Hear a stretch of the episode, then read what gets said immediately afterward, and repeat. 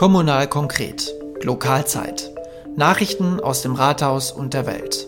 Globale Themen, lokale Nachrichten und ihr Zusammenspiel. Die lokale Perspektive von Stefan Lüttgemeier und Jonas Leineweber.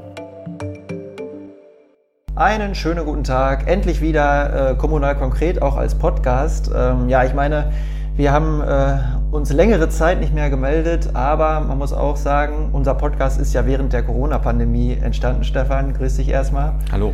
Ähm, und seither haben sich auch unsere Zeitkontingente wieder etwas verschoben. Ne? Also alles ist ja wieder möglich. Die Pandemie zieht sich immer mehr zurück und ähm, ja, man merkt, dass der Kalender wieder voller wird. Das ist so, ja. Genau. Und äh, jetzt haben wir es aber geschafft. Ne? Jetzt haben wir Karneval hinter uns gebracht und jetzt ähm, fängt ja auch die äh, ja, innere Reinigung an und das heißt, dass wir ja, ähm, genau. genau. uns auch mal wieder reflektieren hinsichtlich äh, unserer politischen äh, Themen und so weiter und so fort. Und ähm, ja, ich würde sagen, wir verlieren gar keine Zeit und steigen ein mit den aktuellen Themen aus der Gemeinde Altenbeek. Kommunal konkret aus dem Rathaus und der Gemeinde. Ja, und ich würde sagen, Stefan, da steigen wir gleich ein in das ganz große Thema, ähm, was auch in, den, ähm, ja, äh, in der Tagespresse ähm, groß aufgerollt worden ist, und das ist Haushalt.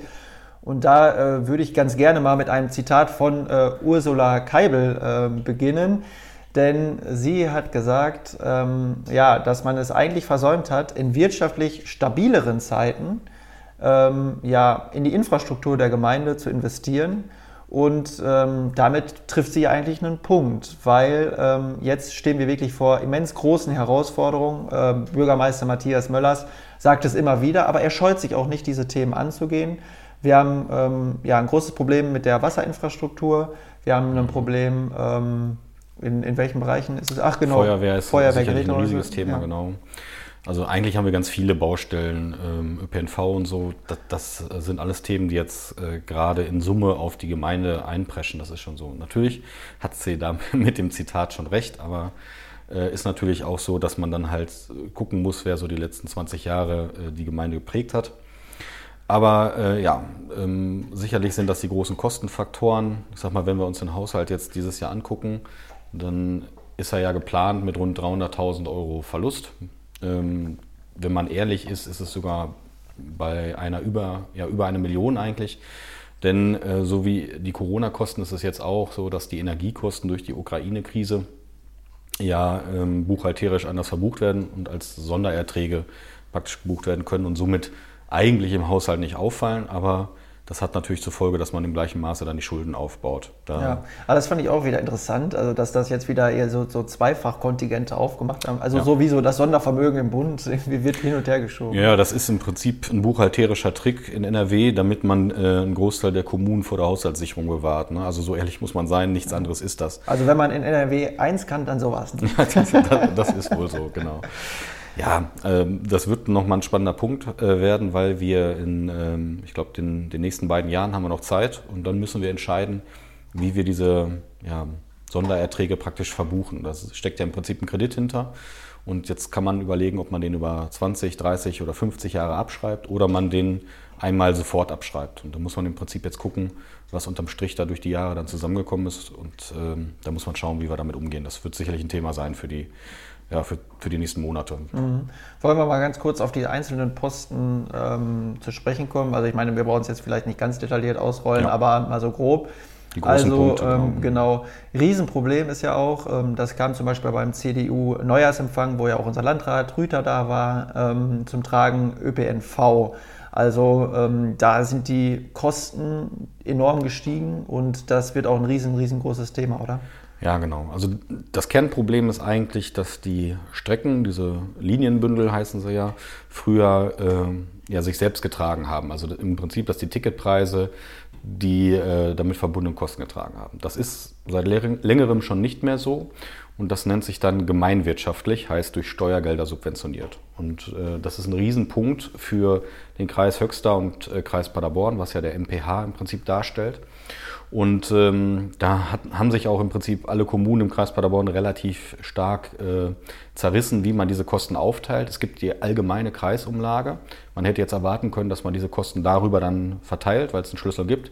Aber die Stadt Paderborn, die dann, ich sag mal, einen größeren Teil davon tragen Mit müsste, Padersprinter. so sieht's aus, die hat sich, dagegen, äh, hat sich dagegen gewehrt. Ja? ja? Auch wenn natürlich, äh, ich sag mal, der Bus, der in Schwanei äh, losfährt, ja auch die Leute nur nach Paderborn bringt. Und rausgekommen ist im Prinzip ein, ähm, ein Verteilungsschlüssel, der anhand der Streckenkilometer äh, verteilt. Also man guckt im Prinzip, wie viele Kilometer in der Gemeinde Altenbeken fährt ein Bus entlang und das guckt man dann bei allen Kommunen und darüber wird es verteilt. Und das sorgt jetzt dafür, dass wir für die erste Jahres- oder vielleicht äh, nee, für die zweite Jahreshälfte in 23 rund 100.000 Euro einplanen müssen.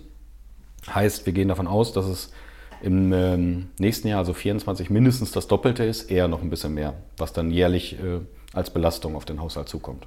Also das ist schon eine große Summe, muss man sagen. Mhm. Also unser Landrat Rüther hat es ja sogar zur Chefsache gemacht. Ne? Also ja. er hat das mal ganz äh, interessant äh, gesagt, ähm, dass äh, alle gesagt haben, bist du, bist du äh, Jeck geworden, dass du dich diesem Thema annimmst, aber ihm ist es oder scheint es ihm wirklich wichtig zu sein. Und ich bin mal gespannt, wie sich das entwickelt. Ähm, ja, vor allen Dingen eigentlich auch hinsichtlich äh, aktueller größerer Themen ja eine, eine, super spannende Sache, aber es ist auch wirklich schwierig. Es ist ne? kein einfaches Thema, aber ich sag mal, wenn, wenn er da so ein gutes Händchen hat wie beim Flughafen, dann hat man die Hoffnung, dass da noch ein bisschen was bei rumkommt. Genau, dann hat man die Hoffnung. Ähm, wir haben es äh, schon angesprochen, ähm, Wasserversorgung, ein Riesenthema und wir müssen uns das mal vor Augen führen. Also 1,5 Millionen Euro sind dafür veranschlagt, glaube ich. Ja, ja, nur in diesem Jahr. Ne? Also nur in diesem Jahr. Das ja. wird äh, sich über die nächsten Jahre ähm, so durchziehen. Ähm, wir haben im Prinzip bestimmt die letzten 20 Jahre Jahre nicht wirklich viel in äh, die Wasserleitungen und äh, ja, die damit verbundene Infrastruktur gesteckt. Und das werden wir jetzt halt nachholen müssen. Das ist schon ein großes Volumen, was wir da in nächster Zeit vor uns herschieben werden. Aber es, man kommt nicht drum herum. Wasserversorgung ist, äh, glaube ich, mit das Wichtigste, was wir hier haben. Also das heißt, das ist absolut notwendig. Und das werden wir dann im Prinzip in dem Wasserpreis sehen, der sich ja über ja, einen ganz, ganz langen Zeitraum nicht groß verändert hat, immer nur marginal und das wird schon dazu führen, dass der deutlich ansteigt. Ja, das erste ist, glaube ich, dieser Wasserbehälter, der in Spanei jetzt neu gebaut Genau, 1,2 ne? Millionen sind für den Hochbehälter, der einfach sanierungsbedürftig ist. Äh, auf dem Brocksberg ist das ja, es ist, da ist jetzt schon die Situation so, dass wenn praktisch alle Bauern ihre Kühe gleichzeitig tränken würden, dann wäre da schon, der Hochbehälter würde dafür nicht mehr reichen und ähm, 300.000 gehen dann in äh, allgemeine Instandhaltung und Erneuerung von Wasserleitungen. Und das wird halt jetzt eigentlich ein Kostenpunkt sein, den wir ja jedes Jahr drin haben werden, dass man stetig immer die Infrastruktur austauscht, was ja auch eigentlich der Normalfall so sein sollte. Ja, Infrastruktur austauschen, wiederum ein Riesenthema bei unserer Feuerwehr in der gesamten Gemeinde. Also nur noch mal ähm, zur Information, ähm, alle drei Feuerwehrgerätehäuser müssen ja neu kommen. Die wurden äh, ja, so begutachtet, dass sie nicht mehr zukunftsfähig sind sozusagen.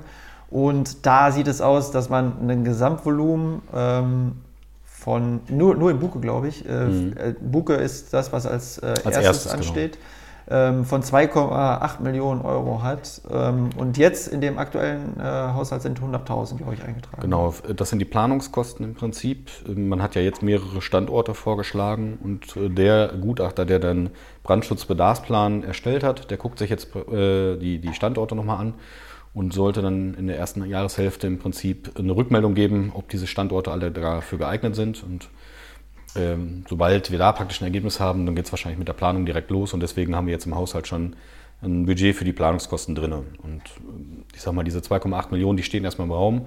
Das wird sich dann zeigen. Wir wissen, ich sag mal, keiner von den jetzigen Kollegen im Rat hat schon mal ein Feuerwehrgerät ausgebaut. Also das heißt, wir wissen erstmal nicht, was da wirklich auf uns zukommt.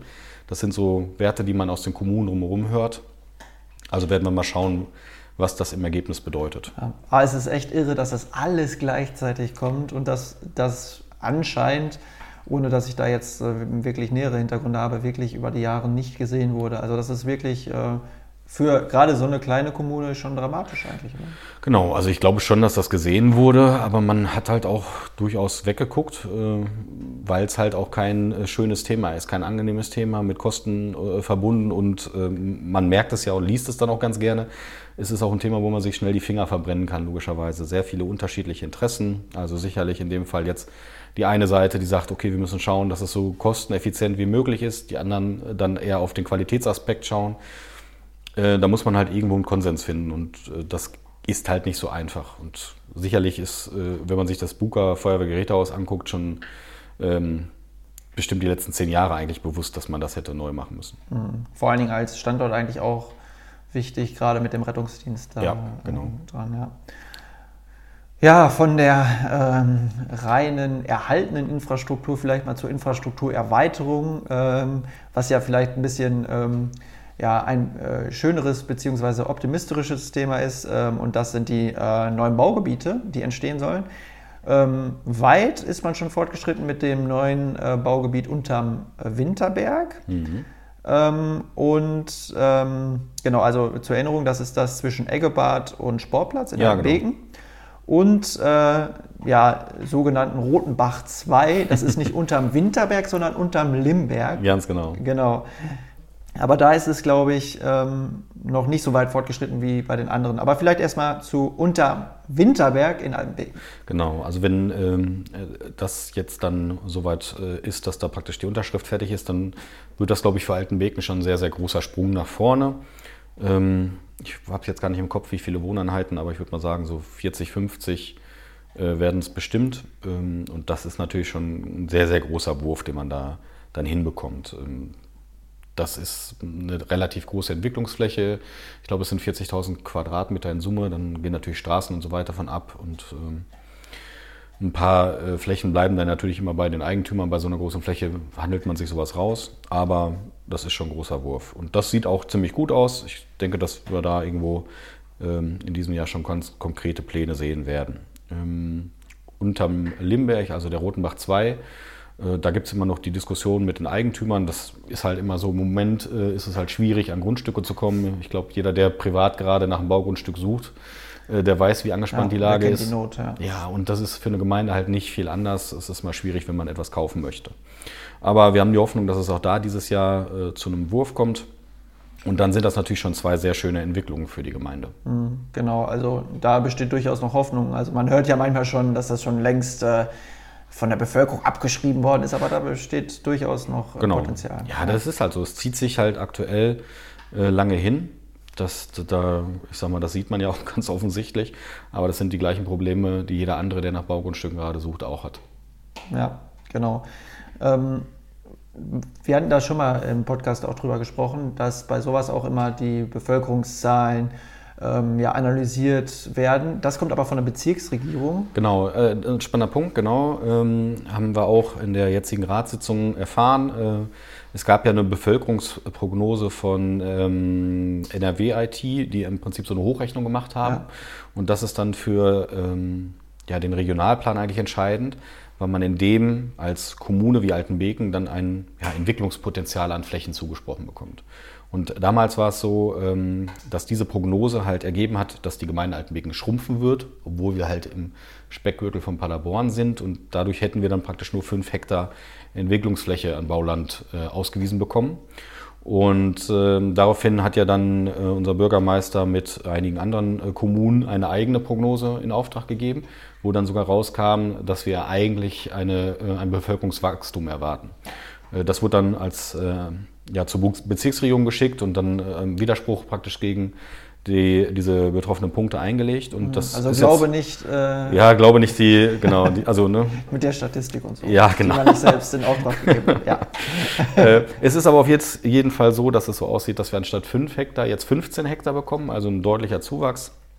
Heißt, ähm, da konnte er sich dann durchsetzen mit äh, den Zahlen, die er dann auch nach einer anderen Statistik Aber das heißt wurden. auch wirklich, dass es manchmal lohnenswert ist, nicht sofort aufzustecken, sondern äh, wirklich da hinterher zu haken und sich mal so ein bisschen so festzubeißen. Ne? Ja, genau. Also da sieht man, dass man dann da der Eifer auch belohnt wird. Ne? Und das macht natürlich ähm, entwicklungstechnisch für die Gemeinde sehr viel aus. Ne? Anstatt ja. 5 anstatt 15, ähm, das wäre schon ein Schlag gewesen. Bevölkerungsentwicklung ist eigentlich das Stichwort, weil wir erleben ja auch ähm, bei den Kindergärten, ähm, dass die zum Beispiel in Spanei ne, kaum in Betrieb, äh, momentan in so einer Übergangsphase als Containerlösung, ähm, so einen massiven Zulauf ja. äh, erfahren. Also äh, vielleicht kurz zur Einschätzung, hat man damit gerechnet, dass es sich äh, so entwickelt? Also es war ja schon sehr, sehr lange immer so, dass man hörte, dass es relativ große Wartelisten gibt und ähm, dass eigentlich immer zu viele Leute äh, ihre Kinder angemeldet haben, sodass die Plätze nicht reichen. Und wir hatten ja auch schon in der letzten Amtszeit äh, den Antrag gestellt, sich mit dieser Thematik auseinanderzusetzen. Damals haben wir keine Mehrheit dafür bekommen. Und es wurde immer abgetan, dass das äh, kein kritisches Thema wäre, ähm, weil am Ende des Tages ähm, keine Kinder übrig blieben, sondern dass sich halt über Tagesmütter verteilt hat. Ähm, jetzt haben wir äh, ja Gott sei Dank eine solide Mehrheit in, diesem, in dieser Amtszeit und äh, das Thema uns nochmal vorgenommen. Und ähm, es ist, wie man es jetzt ja gerade sieht, durchaus prekär gewesen. Also wir haben jetzt schon drei Gruppen in diesem Containerdorf, sag ich mal, wo wir sie im Moment mhm. unterbringen. Und da wird schon sehr deutlich, dass das äh, noch so weiter ansteigen wird, weil die U3-Betreuung einfach zunimmt. Und das ja. war ein Faktor, den man, glaube ich, damals ja viel zu gering eingeschätzt hat. Äh, da gehe ich davon aus, dass wir auch irgendwo in der ersten Jahreshälfte äh, die Pläne für den Kindergarten äh, Neubau oben trifft, welche äh, praktisch dann sehen werden. Das ist dann sicherlich auch sehr spannend. Müssen wir mal gucken, ob man da vielleicht dann auch eine offene Fraktionssitzung zu macht. Das mhm. werden wir mhm. bestimmt noch abstimmen. Ja, auf jeden Fall ein Thema, was äh, viele, viele interessiert. interessiert. genau. Nachwuchs ist ja auch äh, ein nachhaltiges Thema. Eindeutig. Ja. Und äh, so äh, will ich meine Überleitung nämlich zum nächsten Punkt gestalten. Thema Nachhaltigkeit ähm, ist natürlich äh, auch ein Riesenposten, auch im aktuellen Haushalt. Ähm, erneuerbare Energien. Ähm, genau, also ich glaube, es sind alleine 350.000 zurückgestellt für äh, PV-Anlagen ja, genau. äh, bei den Kläranlagen, richtig? Genau, man guckt ja im Prinzip, das hat äh, der Ralf Niemann sehr gut ähm, rübergebracht, der guckt eigentlich, welche Gebäude haben. Der Ralf Niemann ist dieser ähm, Kläranlagen äh, Zuständige, der aber gleichzeitig sich um die nachhaltige Entwicklung der Gemeinde kümmert, oder? Genau, also er hat im Prinzip eine 50-50-Aufteilung. Äh, eine Hälfte der, der Stelle war alles das Thema Erneuerbare und äh, die andere Hälfte ist dann ist er Leiter äh, oder ja doch Leiter für die, die Kläranlagen oder Abwasser im Prinzip. Und äh, das hat sich ja jetzt in diesem Jahr etwas gewandelt, da wir eine äh, neue Klimaschutzmanagerin haben, die jetzt im Prinzip dieses Thema dann besetzen wird. Und äh, er hat aber noch äh, aus, der, aus dem letzten Jahr heraus im Prinzip diese Summen eingestellt für die PV-Anlagen. Das hat er auf der letzten Ratssitzung nochmal äh, sehr deutlich rübergebracht, finde ich.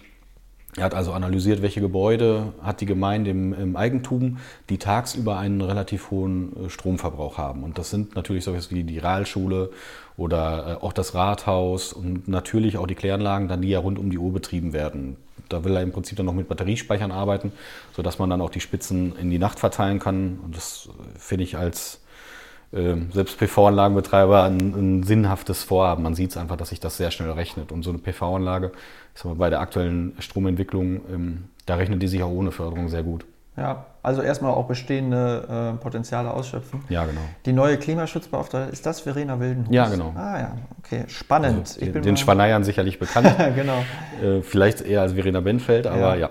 Ah ja, ja, dann bin ich mal gespannt, was wir da die nächsten Jahre erwarten haben. Aber sicherlich ein spannender, äh, spannendes Aufgabenprofil, ähm, was da auf Sie zukommt.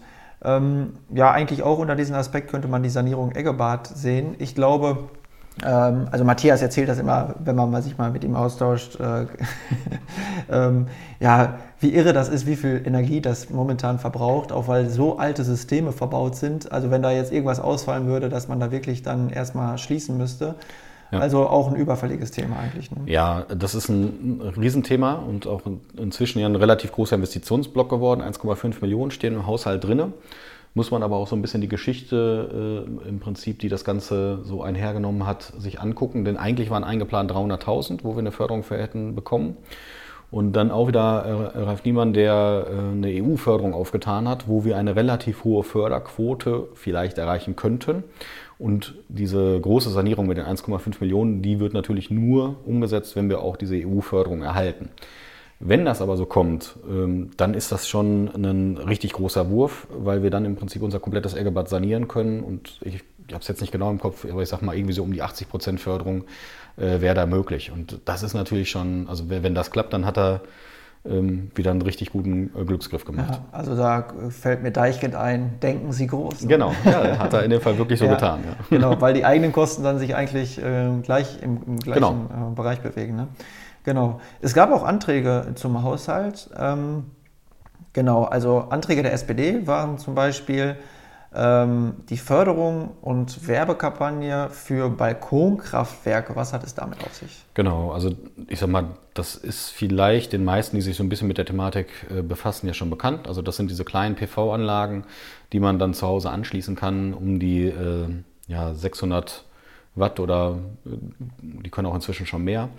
Und diese Anlagen kann man ja relativ ähm, verwaltungsarm bei sich anschließen, muss das dann halt nur beim Netzbetreiber an, äh, anmelden oder mitteilen vielmehr und dann kann man die schon nutzen. Und der äh, Vorschlag oder der Antrag der SPD ging dahin, dass man allgemein über diese Balkonkraftwerke aufklärt und äh, Werbung dafür macht. Und der zweite Teil dann, dass man solche äh, Balkonkraftwerke fördert. Also sprich einmal mit 50 oder etwas größeren Anlagen, dann mit 100 Euro. Ähm, da haben wir gesagt, diese Werbekampagne ist absolut sinnvoll, dass man mal darauf aufmerksam macht, wie das funktioniert, was muss man tun, wo kriegt man die vielleicht weg, was sind so Referenzpreise, damit man vielleicht nicht über den Tisch gezogen wird. Ähm, aber eine Förderung sehen wir eigentlich nicht, weil sich die Anlagen extrem schnell amortisieren. Das heißt, bei den aktuellen Stromentwicklungen ist man eigentlich nach drei, vier Jahren mit so einer Anlage durch. Und das Zweite ist, wenn man dann so 50 Euro oder 100 Euro Förderung ähm, rausgibt, dann muss natürlich auch in der Gemeinde irgendeiner das Ganze prüfen. Heißt, er muss irgendwie die Unterlagen vom Netzbetreiber prüfen, man muss die Rechnung sich anschauen, man muss gucken, äh, wie viele Förderungen gehen da von einer Person ein. Das ist wieder Bürokratie. Ne? Genau, und äh, dafür sind wir eigentlich nicht aufgestellt. Ja, aber man muss ja auch sagen, ähm, ja, wir kommen ja jetzt aus dieser Corona-Zeit, aus der Energiekrise. Also man sieht ja jetzt auch die, die also auf Bundesebene die, die Gaspreisbremse. Ne? Dann entwickelt sich das aber doch wieder anders. Jetzt kriegen manche sogar äh, Rückzahlungen. Ja. Also ich glaube, also ich bin ja sehr auch für Förderung im Ehrenamt, ähm, vor allem auch viel da schon äh, selber auch ähm, mit zu tun gehabt. Aber ich glaube, man muss auch mal wieder ein bisschen aus dieser Förderspirale rauskommen und ja, vielleicht das Prinzip der ähm, Subsidiarität auch mal wieder ein bisschen hochleben lassen, gerade in diesem Bereich, wo es sich sehr schnell selber rechnen kann. Ne? Ja, und ich sag mal, das sind ja auch keine Unsummen, die man da jetzt ähm, investiert. Wenn sich die nach 20 Jahren oder so rechnen würden, dann kann man sicherlich mal darüber reden, aber das hat dann zur Folge, dass sich die äh, so eine Anlage, ich sag mal, nach dreieinhalb anstatt nach vier oder sowas rentiert. Ähm, und ja, der Anreiz, ich glaube, der, der ist bei den Leuten schon selbst gegeben. Mhm. Ein Antrag war auch noch, dass man sowas wie Orientierungstage für Schüler in Altenbeken macht. Genau, ähm. fanden wir sehr sinnvoll. Ähm, das ist im Prinzip von Nikolaus Tilly vorgetragen worden, wo man auch sehr gemerkt hat, dass da Herzblut hintersteckt. Mhm. Er hat ja den, den, beruflichen Hintergrund auch im Kreis Höxter, ähm, organisiert er sowas, glaube ich, auch. Und ähm, das finden wir extrem gut. Man hat ja jetzt demnächst eine Abschlussklasse in äh, Altenbeken in der Realschule und dass man denen dann so ein bisschen Orientierungsmöglichkeit in der Berufsentwicklung gibt und vielleicht auch die ja, Berufe aufzeigt, die wir hier in der Gemeinde haben, wo dann vielleicht ja auch die Unternehmen vor Ort von profitieren ja, können. Das absolut. ist absolut sinnvoll. Ja. ja. Und ich würde sagen, wir machen von Kommunal konkret dann auch einen Stand, dass man bei uns ein Volontariat machen kann. In oh, sehr Bereich, gut. Ne? also, dass wir dann auch mal hier ein bisschen Nachwuchs reinbekommen. Und, äh, ja. Weil der Altersschnitt bei uns schon so genau, hoch ist. Genau, über die Gehaltsforderungen reden wir dann äh, ähm, später. ähm, Genau, ja, super, super Sache, denke ich auch. Also ähm, ich habe da auch schon mal drüber nachgedacht, dass man eigentlich mehr mit den Schülern und ja. auch Jugendlichen hier machen müsste. Auch vielleicht im Bereich Ehrenamt. Ähm, Vielleicht könnte man das ja sogar miteinander verschränken. Ja, das ähm, ist vielleicht nur eine gute Idee, ja. Genau. Ähm, ja, kommen wir mal auf die CDU-Anträge zu sprechen mhm. und ähm, verknüpfen das aber auch mit einem SPD-Antrag beim Thema Fahrheim, Buke, Stichwort Dorfgemeinschaftshaus, Stichwort Sporthalle, Stichwort äh, in Buke fehlt es an einem Ort, wo sich Leute mit einer guten Infrastruktur versammeln und treffen können. Ja. Äh, genau, äh, der, der SPD-Antrag geht ja dahin, äh, dass man im Prinzip 5000 Euro einstellen wollte zur Prüfung, ob eine Sporthalle in Buke förderfähig wäre. Ähm, den Antrag haben wir so erstmal abgelehnt aus zwei Punkten. Der eine Punkt ist, es gab schon mal von Udo Waldhoff damals angestoßen mit relativ hohen Vertretern der Bezirksregierung eine Klärung darüber, was denn da so fördermöglich wäre für so eine Halle. Und man kam im Prinzip auf den Nenner, dass äh, maximal 250.000 Euro möglich wären als Förderung. Mhm. Was ja im, im Kontext so einer Sporthalle, wo bestimmt auch drei Millionen im Raum ja. stehen, äh, ist das halt ein relativ geringer Prozentsatz. Und wenn Udo das schon geprüft hat, man dann, weiß, also, er kennt sich da gut aus. Muss man, ja. Also er hat ja alles für Buke im Sinn, also da muss man sagen, er wird, er wird äh, ja unter jede Decke dreimal geguckt haben, ob sich da nicht doch irgendwas noch verbirgt. Da, ja, das glaube ich auch. So, und der zweite Punkt, warum wir ihn abgelehnt haben, ist im Prinzip dann genau, wie du schon sagtest, unser Antrag den wir so ein bisschen als weitergehenden Antrag sehen. Also wir haben ja äh, beantragt und ist auch durchgegangen, dass wir 100.000 Euro äh, eingestellt haben für ein Projekt, was die äh, Buka ähm, äh, Vereinsgemeinschaft, also Vereine und Bürger für Buke e.V.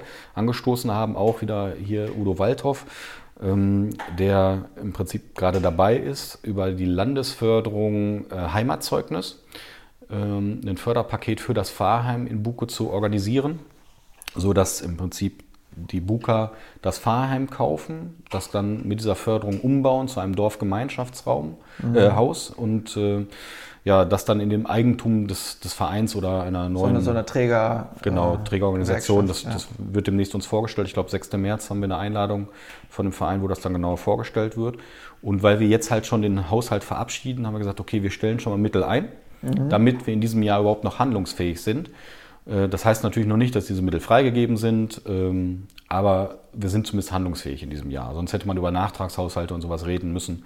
Und so haben wir die Möglichkeit, dass jederzeit dann, wenn dieses Konzept so weit fortgeschritten ist und die Konditionen und alles passt, dann haben wir halt einen Handlungsspielraum. Ja, da bin ich echt gespannt. Äh, also ich selbst war auch schon öfter da im Fahrheim unterwegs. Äh, ja, man kennt das genauso, also da hat sich auch nicht viel getan. Ja ist ja auch ähm, gut, dass es aktuell so ein Ort ist und wenn man den dann ausbauen äh, könnte und auch äh, ja, inklusiv, ne, ähm, dass man dann auch mit einem Rollstuhl äh, rein kann oder einem Rollator, ist das sicherlich sinnvoll und ich bin sehr, sehr, sehr gespannt, was da kommt. Auch schon ein Thema, was, glaube ich, lange, lange ja, genau. vorherrscht. Ähm, dann gab es noch einen Antrag der CDU, was ich super spannend finde, ein gemeindeeigenes Windkraft auf dem Brocksberg zu genau, bauen. Genau, eine Windkraftanlage auf dem Brocksberg, auf den Gemeindeflächen, genau. Ähm, sind das, das, schon ausgewiesene Flächen eigentlich? Ja, ja, die sind in den Konzentrationszonen jetzt enthalten. Ähm, wir haben das nie gemacht, weil immer unsere Aussage war, ähm, das hat schon so eine optisch bedrängende Wirkung. Mhm. Und ähm, jetzt aber mit diesen äh, Themen, wo wir gleich vielleicht auch immer drüber reden müssen, ist, äh, wir, es werden ja neue Gebiete ausgewiesen für die Windkraft. Und äh, wenn diese Gebiete so kommen, ähm, dann spielt dieses eine, Wind, äh, die, eine Windradanlage dort oben auch keine so gravierende ja, Rolle darf mehr. Darf ich das vielleicht ganz kurz zusammenfassen? Mhm.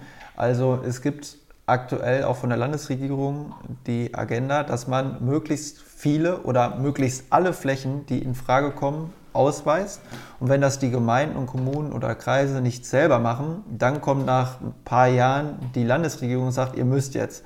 Und ähm, jetzt geht man sozusagen darüber, was ja auch sinnvoll ist, dass man sagt als Kommune, okay, bevor uns irgendwer von außen dazu drängt, machen wir es selber und versuchen jetzt möglichst im, im Austausch und in der Moderation mit allen Beteiligten eine sinnvolle Lösung äh, zu finden, bevor der Hammer von oben kommt. Genau. So ganz grob vielleicht. Ja, genau. Wind an Landgesetz, wer das googeln möchte, äh, mhm. das ist im Prinzip die, diese rechtliche Grundlage dafür. Und ähm, darin ist geregelt, dass ab 2027 die ähm, Kommune nicht mehr die Hoheit darüber hat, sondern ja. ähm, das ist dann die Bezirksregierung. Und bis dahin gilt es jetzt äh, Tempo zu machen, damit man die eigenen Gestaltungsmöglichkeiten ausschöpft. Genau, also äh, zwei Zielsetzungen hat man damit. Also wir wollen jetzt im Prinzip beeinflussen, wo Windkraftanlagen stehen. Wir mhm. können diese Sondergebiete ausweisen und können jetzt zum Beispiel ein Sondergebiet noch auf diese 1000 Meter Grenze legen. Das eine Windkraftanlage nur nicht näher als diese 1000 Meter an, an die Wohnbauung kommt. Wenn jetzt dann in Zukunft diese 1000 Meter Grenze fällt ja. und ab 27 die Bezirksregierung die Flächen weglegt, äh, äh, offenlegt, ja. dann ist es so, dass die vielleicht näher an die Wohnbebauung rangehen. Mhm. Wenn wir es aber jetzt gemacht haben und dort schon ein Windrad steht, was 1000 Meter von der Wohnbebauung weg ist, ja. dann sind damit Fakten geschaffen und zwischen den 1000 Metern und der Wohnbebauung wird nicht noch eine Windkraftanlage entstehen können. Genau. Und jetzt gehen wir auf den Brocksberg wieder. Genau. Weil da könnte ja ein Gemeindeeigenes entstehen. Ja, das ist ein spannender Punkt, äh, denn ähm, wir haben gesagt, wenn wir jetzt sowieso diese Gebiete ausweisen, dann sollten wir auch das zuerst prüfen. Mehr steht erstmal noch nicht im Raum für dieses Jahr. Äh, wenn diese Anlage dort errichtet werden könnte, also sprich, wir müssen auch gucken, wer sind so die Nachbargrundstücke, Grundlast eintragen, alles, was so damit zusammenhängt, ähm, dann stellt sich nachher eine zweite Frage und das ist eigentlich die, betreibt man diese Windkraftanlage komplett selbstständig als Gemeinde mhm. oder ermöglicht man darüber so eine Art Bürgerwindrad, äh, wo dann halt jeder man Anteile kaufen kann. Genau, muss man dann schauen, was man sagt. Man wird sicherlich das nach oben deckeln, damit nicht da einer mit immens großen Beträgen sich beteiligt, sondern damit es im Prinzip so ein Streubesitz wird.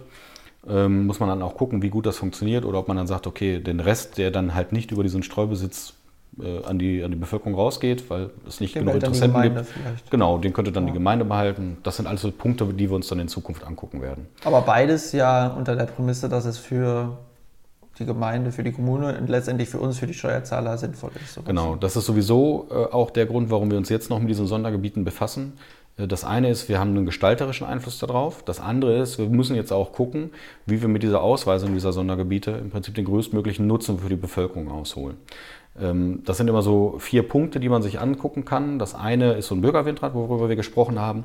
Das zweite ist, mit den Windkraftbetreibern zu sprechen und zu gucken, dass man hier einen vergünstigten Strompreis in der Gemeinde hinkriegt. Mhm. Das wäre so ein Paket. Das dritte ist dann so eine Art Bürgerstiftung hinzukriegen, wo es ja jetzt schon Bestrebungen gibt. Äh, das wird sich dann sicherlich auch vielleicht in diesem Jahr schon zeigen, was da genau kommen mag so dass dann Vereine oder Initiativen dort äh, direkt äh, Gelder erhalten können. Und das vierte ist, dass halt äh, Gelder aus dieser Windkraft im Prinzip in die Gemeinde fließen und damit dann Gebühren oder sonstige, ja, auch Steuern nicht so stark erhoben werden müssen, wie es vielleicht sonst nötig wäre. Ja. Also grob zusammengefasst sind ja alle diese Initiativen so, wenn wir schon so viel Wind und Windkraft abmelken hier, äh, genau. dann sollen wir auch ein bisschen, also wir als äh, Kommune, wir als äh, Steuerzahler, äh, davon profitieren. Und äh, dass es da windet, immer, wirklich immer, ist es wirklich krass. Also ich gehe auch äh, da viel laufen und so. Es ist wirklich, äh, man weiß schon, warum die Windräder da stehen. Ja, das, das ist so. Aber gut, äh, wir sind einfach äh, überbelastet, das muss man so sagen. Braucht man ja nur nach Paderborn oder von Paderborn zurückfahren mal nachts, dann sieht man, was los ist. Und da wollen wir zumindest, dass man ja. irgendwo noch krasser als Lichtenau beteiligt ist. Ja, Lichtenau ist ganz extrem, ja. ja. Es blinkt nur noch, genau. Also wir ähm, haben auf jeden Fall einen guten Anteil an der Energiewende, würde ich sagen. Da brauchen wir uns nicht verstecken.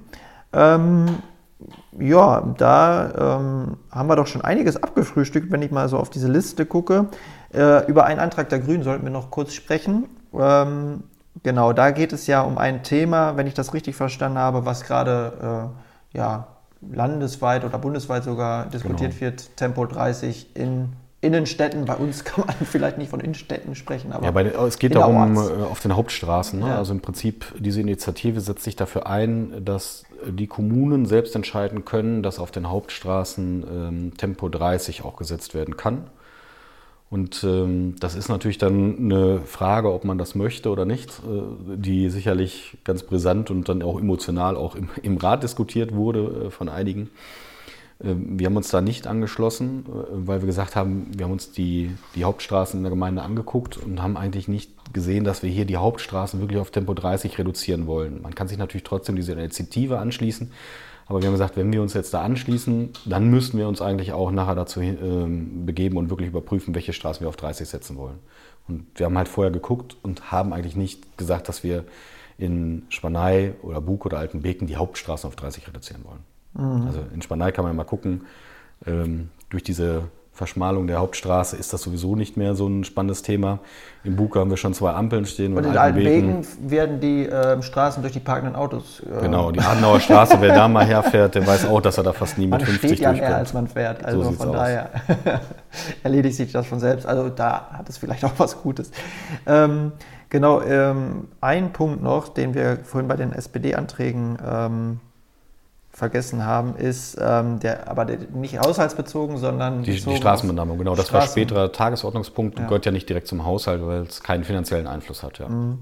Genau, also ganz kurz, die Debatte ist, äh, es gab ja mal ein wunderschönes Bekestübchen in Almbeken, ja. wo man auch sehr gerne selbst hingegangen ist und wer mal da war, es war immer auch voll, es war belebt, es war einfach ein schöner dritter Ort, kann man sagen, ähm, wo genau. Austausch, wo Geselligkeit stattgefunden hat, wirklich auch prägend für die Gemeinde, würde ich sagen. Ja. Und auch mit den weiteren Kulturangeboten, die da geschaffen worden sind. Und jetzt ist die Bestrebung, ja, den Betreiber und Gründer dieses äh, Willi Beke Stübchens, also Willi Koch, äh, eine Straße zu geben, der hinter den Arkaden, also hinter diesem ähm, ehemaligen ähm, Wirtshaus äh, quasi herläuft. Genau, das, so, die so. heißt aktuell auch Adenauer Straße, genau. dieser ah, ja. Abschnitt. Also der hat im Prinzip keinen anderen Namen. Vorne wie hinten Adenauer Genau, das, deswegen ja. ist das auch eigentlich sinnhaft, da einen mhm. Namen zu vergeben. Es gibt auch keinen Anlieger. Also das ist ja auch sonst immer so ein äh, Argument, warum ja, man sagt... Adresse ändert sich. Genau, das ist, äh, will man ja auch nicht gerne den Leuten zumuten. Und ähm, uns hatten auch vor dem Haupt- und Finanzausschuss einige äh, Bürger angesprochen, dass das doch eine, eine schöne Initiative war. Und die SPD hat das dann in einem Antrag formuliert und im Haupt- und Finanzausschuss ähm, hatten wir uns aber schon dafür ausgesprochen, das dann nicht Willi Koch Weg zu nennen, weil Willi Koch, da werden wahrscheinlich auch einige mal erstmal überlegen, wer das dann war. Beke Willi ist ja eher so, dass den kann dann jeder zuordnen. Mhm. So ein Vorschlag war dann zum Beispiel zum Beke-Stübchen. Und die Presse hatte das dann ja nochmal aufgenommen und nach dem Haupt- und Finanzausschuss war ja dann relativ großer Zeitungsartikel drin. Und danach haben uns dann sehr, sehr viele äh, verschiedenste Stellungnahmen erreicht ähm, äh, andere Personenvorschläge. Rudolf Koch war, glaube ich, dabei. Genau, und auch ein Pfarrer ähm, aus Altenbeken, auf den Namen komme ich jetzt nicht genau. Ähm, also sehr, sehr viel. Und selbst an, der, an dem Tag der Ratssitzung gab es noch äh, E-Mail-Verkehr, äh, dass da noch Wortmeldung zu kam. Ja. Aber gesagt, sowas ist immer emotional, ne? Genau, ja. das ist halt ein emotionales Thema, weil es immer um Personen geht. Ja. Und daraufhin haben wir dann nochmal beratschlagt in der CDU-Fraktion und haben gesagt, äh, wir werden jetzt nicht einfach eine Straße benennen, gerade weil das so emotional diskutiert wurde. Äh, deswegen haben wir jetzt an alle Fraktionen äh, die Einladung ausgesprochen, uns nochmal zusammenzusetzen und generalistisch darüber zu reden, wie wir Straßen in der Gemeinde benennen wollen. Wollen wir überhaupt immer diese Personen ähm, äh, Straßennamen, weil das natürlich auch immer sehr viel Diskussion gibt. Mhm. Ne? Also wenn zwei Leute einen Vorschlag haben, natürlich fangen die dann auch an, die andere Person etwas runterzureden und das ist etwas, was man eigentlich nicht möchte, weil alle Personen, die da jetzt im Raum stehen, sind ja sehr verdiente Persönlichkeiten. Ja.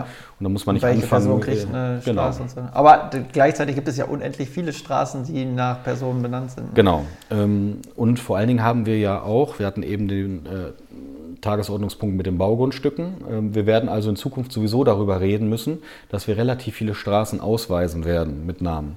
Und deswegen wollten wir jetzt nicht voreilig schnell eine Straße einfach benennen, sondern haben gesagt, lasst uns lieber bitte darüber nochmal reden und das fraktionsübergreifend, sodass wir hier auf ein einstimmiges Ergebnis im Idealfall kommen. Mhm. Denn es war ja auch so, dass zu diesem SPD-Antrag ja dann auch noch ein weitergehender Antrag gekommen ist, dass noch zwei andere Personen vorgeschlagen wurden.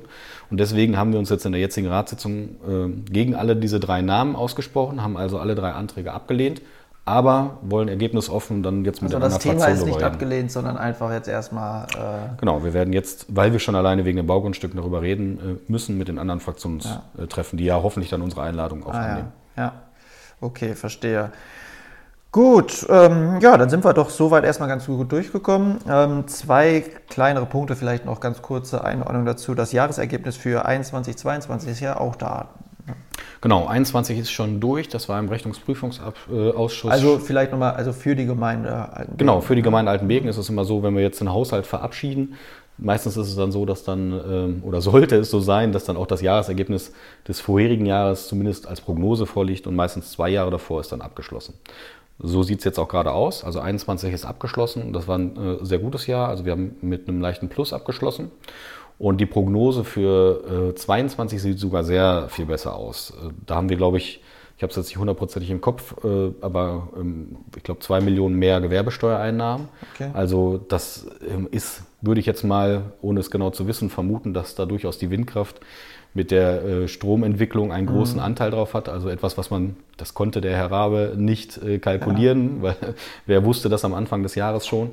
Hat natürlich für uns jetzt einen, einen charmanten Vorteil, dass das ein sehr gutes Ergebnis Aber ist. Aber da muss man vielleicht auch berücksichtigen, dass da die Gemeinde auch schon durchaus profitiert ne, von diesen die, Themen. Also es so. ist jetzt nicht nur äh, genau so, dass äh, nichts, also die Gemeinde davon nichts hat, außer einen verstellten Blick. Zum, ja. Äh, ja. Ich gehe mal davon aus, dass das dieses Jahr nicht solche Sondereffekte geben wird, weil halt diese Extrempreise ja auch nicht mehr da sind. Also äh, die Strompreise sind ja jetzt eher, entwickeln sich auch gerade wieder in eine andere Richtung. Aber ja, gut. Ich sag mal, das sind auch natürlich äh, Situationen, die man vorher nicht kalkulieren kann. Ja, genau. Und äh, vielleicht mit dem Blick auf die zukünftigen Investitionen, die uns auch warten, ist es ja ganz gut, dass wir eine, ja. diese guten Zahlen jetzt noch für diese, die Jahre hatten, obwohl es schwierige Zeiten waren eigentlich. Ne? Das, das ist so. Wir werden mal gucken, wo jetzt wirklich der Jahresabschluss nachher liegt. Ähm, vielleicht kann man ja auch dann dazu übergehen, dass man äh, darüber nachdenkt, wie man jetzt mit diesen Sonder... Ähm, wie Corona-Kosten und Kriegsfolgekosten dann ähm, umgehen kann. Vielleicht braucht man es ja dann gar nicht auf so einen langen Zeitraum abschreiben. Ja. Ähm, ein Thema noch ähm, zum Schluss, würde ich sagen. Ähm, und zwar wird es auch in diesem Jahr wieder den Westfalen-Weser Kulturpreis geben. Im letzten Jahr habt ihr den ja von der Ost, also ich kann ja sagen ihr, von der Ostkompanie, äh, der, der Schützen, Schützenverein allgemein, ne, mit Karneval und so. Genau. Ähm, genau. Also wegen Kabarett, ähm, Sommerkino, ähm, ja Karneval, also den Kulturveranstaltungen, die der Verein so trägt. Genau, also ich kann nur dafür werben. Wir haben jetzt äh, im Prinzip wieder beschlossen, dass der Haupt- und Finanzausschuss äh, darüber abstimmen wird. Also ich vermute mal, dass jetzt in den nächsten Wochen wird da irgendwo dann. Ah, genau, äh, also das, das ist so, da bewirbt man sich jetzt nicht als Verein drauf, sondern die Gemeinde oder man doch, bewirbt doch, sich bei also, der Gemeinde aber, ne? Genau, so der, das, der ja. Ablauf ist so, dass der Haupt- und Finanzausschuss praktisch jetzt Bewerbungen entgegennimmt. Das, mhm. Ich gehe davon aus, dass in den nächsten Wochen da irgendwo dann in der Zeitung genau. mal darauf Die Gemeinde reicht das dann weiter, ne? Genau. Aber man hat diese Zwischenebene, Gemeinde muss nominieren. Genau, der. Haupt- und Finanzausschuss schlägt dann von allen Bewerbern in der Gemeinde einen vor. Der wird weitergereicht an Westfalen-Weser. Der, der aus der Gemeinde vorgeschlagen wird, der erhält aber auf jeden Fall schon mal einen Preis. Also das ist auf jeden Fall so. Das ist im Prinzip dann der, der Kulturträger vor Ort, kann man sagen, für dieses Jahr. Und falls dieser Bewerber dann besonders qualifiziert ist und bei der Jury von Westfalen-Weser dann, ähm, ich sag mal, besonders auffällt, kann es auch ein Preisgeld in Höhe bis zu 10.000 Euro, glaube ich, war der letzte Sieger äh, geben. Also das ist schon relativ gut äh, dotiert, kann man sagen. Ähm, also ich kann nur dafür werben, äh, ich sag mal so Bollerborner Karneval oder die KfD mit ihren Theaterstücken oder sowas. Ja. Also es gibt sehr viele ähm, verschiedenste Vereine oder Organisationen in der Gemeinde, die irgendwo kulturschaffend unterwegs sind und lieber eine Bewerbung mehr schicken, als ähm, dass da man vielleicht so eine Chance verpasst. Ja, man muss es nur wissen, aber da äh, tun wir ja schon einiges für, dass wir auch diesen Förderkompass sozusagen in die Gemeinde reintragen. Ne? Also wer da auch Interesse hat, alle Fördermöglichkeiten auf einen Blick zu sehen, der kann sich gerne bei uns melden. Wir genau. äh, stellen das entsprechende Dokument sehr gerne zur Verfügung. Und ähm, ja, Stefan, ich würde sagen, vielen lieben Dank. Eigentlich gerne. machen wir ja noch so einen lokalen Teil. Also wir haben jetzt sehr viel auf das äh, Lokale geguckt. Aber äh, zur Ehrenrettung muss man dazu sagen, weil wir jetzt schon auch einige Zeit gesprochen haben, die globalen Einwirkungen fließen natürlich auch in den Haushalt ein. Wir haben über die Corona-Krise gesprochen, über die steigenden Energiepreise. Und man muss auch ehrlich sein, die Themen momentan auf der globalen Ebene sind so groß, zu groß für uns. Da können wir fast, eine ganze oder? Folge machen, ja. genau. Also in diesem Sinne ähm, hat Spaß gemacht. Ähm, ich freue mich, dass wir das jetzt in Zukunft ähm, wieder regelmäßiger machen nach unserer Pause. Ich glaube, der letzte war dann das Interview mit ähm, Sieveke, sogar ja, zur genau. Landtagswahl, die ja auch erfolgreich äh, die für ihn vor allem sehr erfolgreich war. Ne? Also er ist jetzt äh, Staatssekretär im äh, Bau- und Heimatministerium, also ja. schon ein steiler Karriereweg. Ähm, dementsprechend auch wieder ein Lokalmatador äh, auf der großen NRW-Bühne vertreten. Bei uns ist es noch nicht so weit. Ich bin gespannt, wann der große Durchbruch kommt. Irgendwann werden wir auch entdeckt äh, für unsere Arbeit auf lokaler Ebene. Äh, genau. Also in diesem Sinne, Stefan, ähm, ja, würde ich sagen, bis, bis zur Tage. nächsten Ratssitzung. Ja. Genau. Kommunal konkret. Lokalzeit.